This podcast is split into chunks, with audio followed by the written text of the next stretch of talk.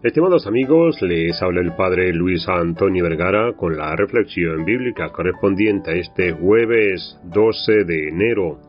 El Evangelio está tomado de San Marcos capítulo 1 del 40 al 45. Si hoy escuchan la voz del Señor, no endurezcan sus corazones, nos dice la primera lectura a los hebreos. Si hoy al leer estas dos palabras una y otra vez, el peso de su potencial empieza a calar hondo. Si hoy es el día, y si hoy oigo la voz de Dios, tan claramente como Moisés, Dios lo llamó desde la zarza, Moisés, Moisés. Y él respondió, aquí estoy. Tal como Samuel el Señor llamó a Samuel, que respondió, aquí estoy. Tan claramente como Pedro y Andrés les dijo, vengan conmigo, y los haré pescadores de hombres. Al instante dejaron las redes y le siguieron. En cuanto a mí, tiendo a presionar a Dios para que se produzca conmigo un encuentro similar a los anteriores? Nada me gustaría más que Dios no dejara lugar a especulaciones sobre lo que quiere de mí. La vida sería mucho más sencilla, mucho más clara. Pero entonces, ¿qué trabajo estoy poniendo en el potencial de tal encuentro?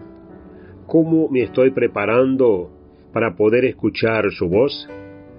Y si ya ha hablado y no me he dado cuenta en medio del ruido de la vida, aquí el leproso del Evangelio de hoy puede tener algo que enseñarnos.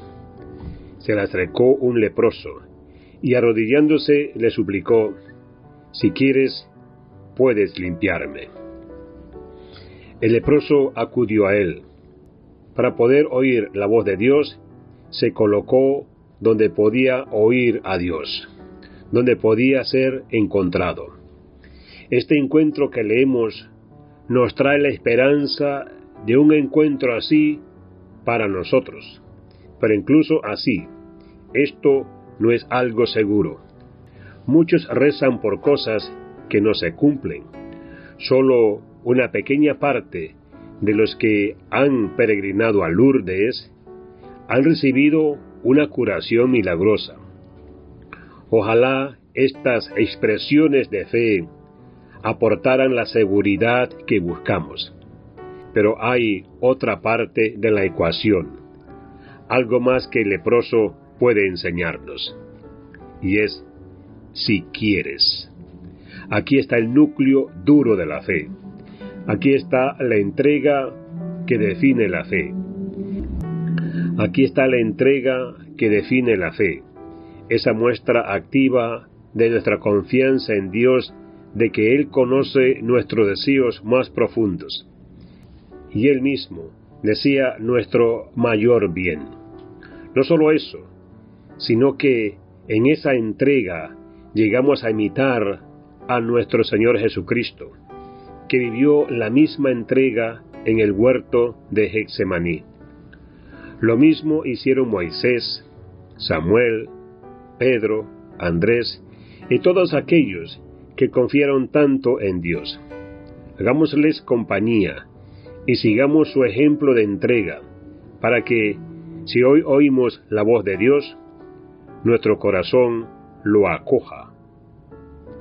Que Dios les bendiga a todos.